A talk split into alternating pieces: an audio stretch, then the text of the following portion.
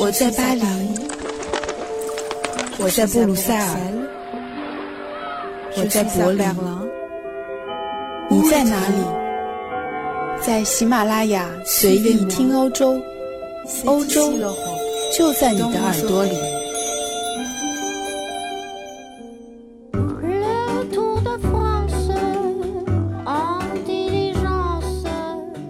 各位好，我是易翰，欢迎再次打开随意听欧洲我的电波频道。感谢大家对于我的上一期也是第一期音频节目的关注，能够看出来大家对跟欧洲相关的很多话题还是很感兴趣的。我相信随着时间，有更多的欧洲的故事会逐渐呈现在大家面前，也真正的走进大家的生活。在这一周，法国戛纳电影节又如期开幕了，所以今天我想跟随着电影节的脚步，带着大家到法国南部去看一看。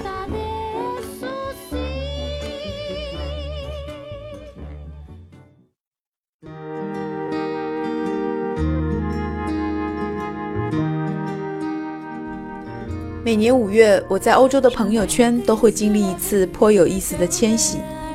因为我的很多不同职业的朋友都会因为这个电影节从各地赶来，飞到法国南部去。的确，在欧洲，除了奥运会，戛纳电影节算得上是最受关注的盛事之一。如今，戛纳的风光和文化也成为南法风情的代表。但是，作为一个海边的小城，戛纳的发迹却要感谢19世纪30年代的一位英国公爵。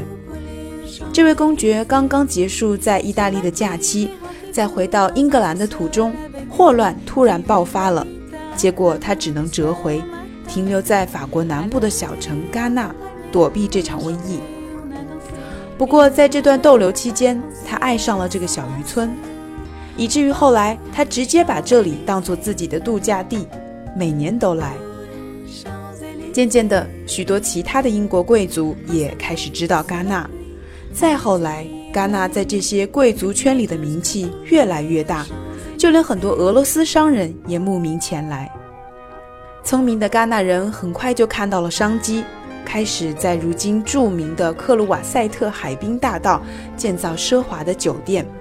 其中最著名的几家包括电影节官方和明星大腕指定入住的宏伟巴里尔酒店，欧莱雅在戛纳的大本营君悦酒店。还有卡尔顿洲际酒店等等，这些炙手可热的酒店都是那个时代留下来的建筑和文化遗产。到了十九世纪七十年代，在短短的四十年时间里，戛纳的常住人口从四千人迅速增长到一万人。到了二十世纪三十年代，戛纳已经成为整个法国南部地区最受欢迎的度假胜地。但是，戛纳的野心却并不止于此。一九三一年，戛纳打败了法国大西洋沿岸最豪华、最庞大的度假胜地比亚里茨，第一次取得了国际电影节的举办权。不过，战争再次爆发，戛纳第一届国际电影节一直到战后，也就是一九四六年才得以召开。开始的几年，电影节的地址一直是设在市政府的赌场，后来便专门为举办电影节建造了现在的电影宫。也是从那个时候开始，戛纳也和云集在这里的电影产业和大明星一样，走上了经济发展的星光大道。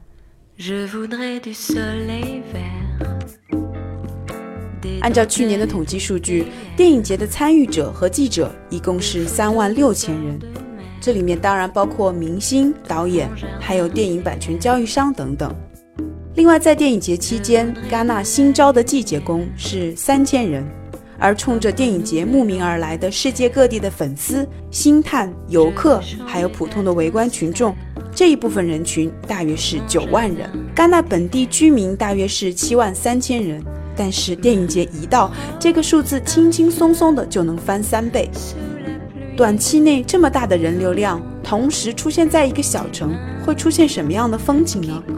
二十多万人涌向城内的五百家餐厅。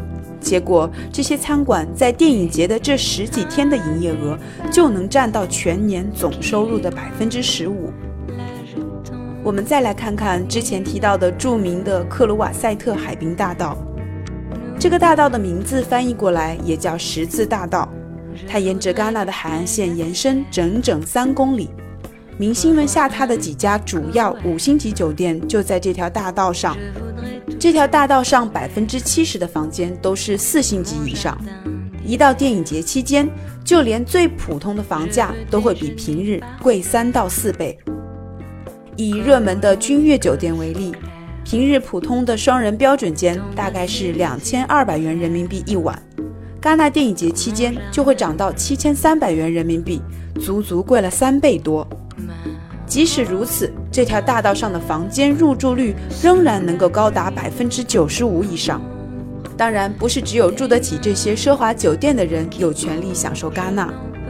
如果你让我在戛纳海滩的风景线上特别勾画出一类人，我会想起他们：开着打工用的小破车，背着睡袋来到戛纳的背包族。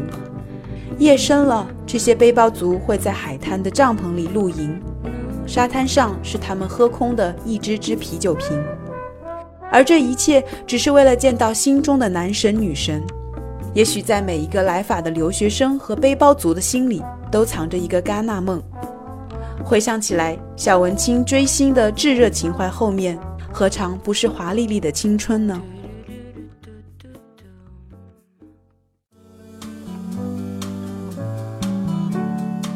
不过，法国的小文青很多都不会这么实在。我看到很多穿得非常漂亮的年轻女孩子，她们会使用各种讨好的小聪明去问人要一张走红毯的邀请函。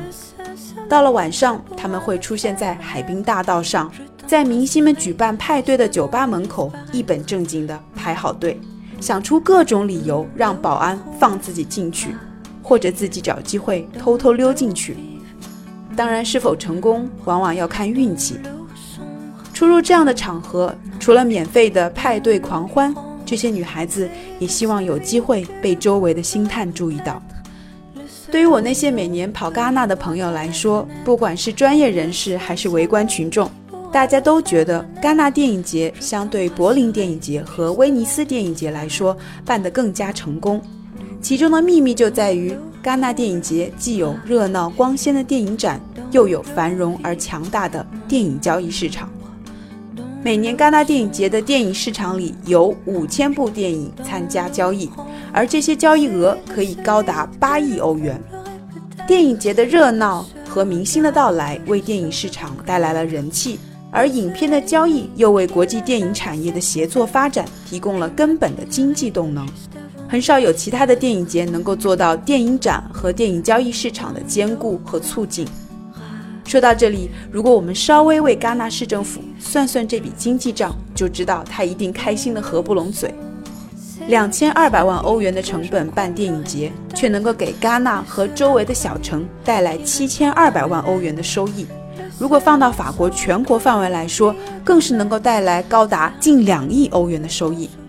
也难怪现在戛纳市政府对举办各种展会乐此不疲。戛纳不但承办每年的国际电影节，还有春季戛纳电视节、国际创意节以及各种名目繁多的国际展会。不过，除了餐馆老板、旅店老板和游客，大部分当地人却并不是太喜欢这些节日。每年一到五月，我有好些住在戛纳的朋友就会在脸书上吐槽：“又戛纳了。” A mad，或者戛纳了，今年是躲到瑞士还是西班牙比较好呢？他们的吐槽让人忍俊不禁，但是我相信这个感受对于在中国的我们并不陌生。回想奥运会、世博会、亚运会到来时我们的各种逃离吧，戛纳同胞的吐槽，相信我们感同身受。我倒是有几个比较有经济头脑的朋友。他们把每年的年假安排在电影节期间，然后把房子交给 Airbnb 短租出去，这样不但自己能够去别的地方放松度假，还能够收获一笔相当可观的租金收入。事实上，就我个人的感受而言，通过展会来拉动旅游和当地经济的发展模式，也并没有办法给游客或者是公务访客带来很好的体验。由于人流量太大。酒店客满时，他们往往被迫住到距离市中心较远的地区，或者周围其他小城的酒店。有时候我会感觉到，以电影宫和十字海滨大道为中心，在方圆不到一公里的地方，电影产业的魔力就会消失，因为你会感到这个城市的落差。而戛纳更加常态的一面是一个普通的南法城市。另外，作为中国游客，你在戛纳很有可能还会遇到吃不到好的中餐的尴尬。由于需求量太小，这里的中餐馆屈指可数。所以，如果决定了要在电影节期间来戛纳，并且要待上好几天，我提醒大家最好备足方便面。如果能够忍受我上面所说的一切，还能每年都坚持来戛纳电影节的，只能说明你对电影是真爱。其实除了戛纳，法国南部值得旅游的地方很多，但是由于尼斯和戛纳太有名，这些地方并不为大家所熟知。尽管他们也是南部风情十足，而且我觉得这些地方也许更能够给大家带来惊喜。他们距离戛纳都只是一个小时以内的车程，所以说自驾游玩也会很舒服。比如说建在山上的中世纪古城圣保罗德旺斯。那座小城里的石板路都是弯弯曲曲、窄窄的，还保持着几百年前的样子。一半是画廊，一半是小咖啡馆的鲜花小镇 A Z，则充满了艺术气息。而柠檬小镇芒通每年二月都会举办柠檬节，用柠檬扎的各种漂亮的花车和造型会装扮整个城市，非常的热闹。当然，还有一些特色鲜明的地方，大家也许已经听过名字了。比如说，想要在欧洲试试自己运气的人，一定不会错过摩纳哥，那里有欧洲最古老的赌场。在这里，我要特别提到南部著名的香水小镇格拉斯，这里是香奈儿五号和迪奥香水的香料生产基地。在格拉斯附近的山谷中有各种芬芳的鲜花。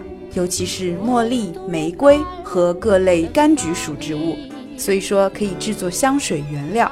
这里的调香技术也是世代相传，世界上大部分著名的调香师都出自格拉斯。在格拉斯最有名的工厂是 Fragonard，大家如果来这里旅游，可以考虑买一些这个品牌的香皂或者香水作为礼品带回家。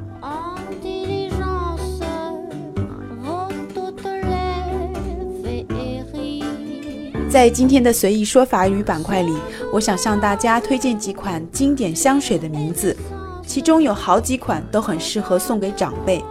大家可以在母亲节或者是母亲生日的时候，去百货商店的香水专柜演练一下。香奈儿五号，Chanel Numéro Cinq，兰蔻真爱，Longcomb Trésor，兰蔻诗情爱意，Longcomb。Bohème，兰蔻美丽人生；Longcomb，La vie est belle，兰蔻奇迹；Longcomb，miracle，爱马仕之光；Hermès，jour d'Hermès，迪奥真我；Dior，j'adore，爱马仕空中花园；Hermès，un jardin sur le toit。 浪凡光晕，Longvin éclat d'arpège。在法国，用香水是一个很考究的话题。法国女人能够在不同的年龄段一直保持着自己独特优雅的气质，跟她们的香水很有关系。对法国香水这个话题感兴趣的朋友，还可以去重温那部叫做《香水》的法国悬疑片。不过，在我看来，用香水真正的秘密在于美好的气味背后。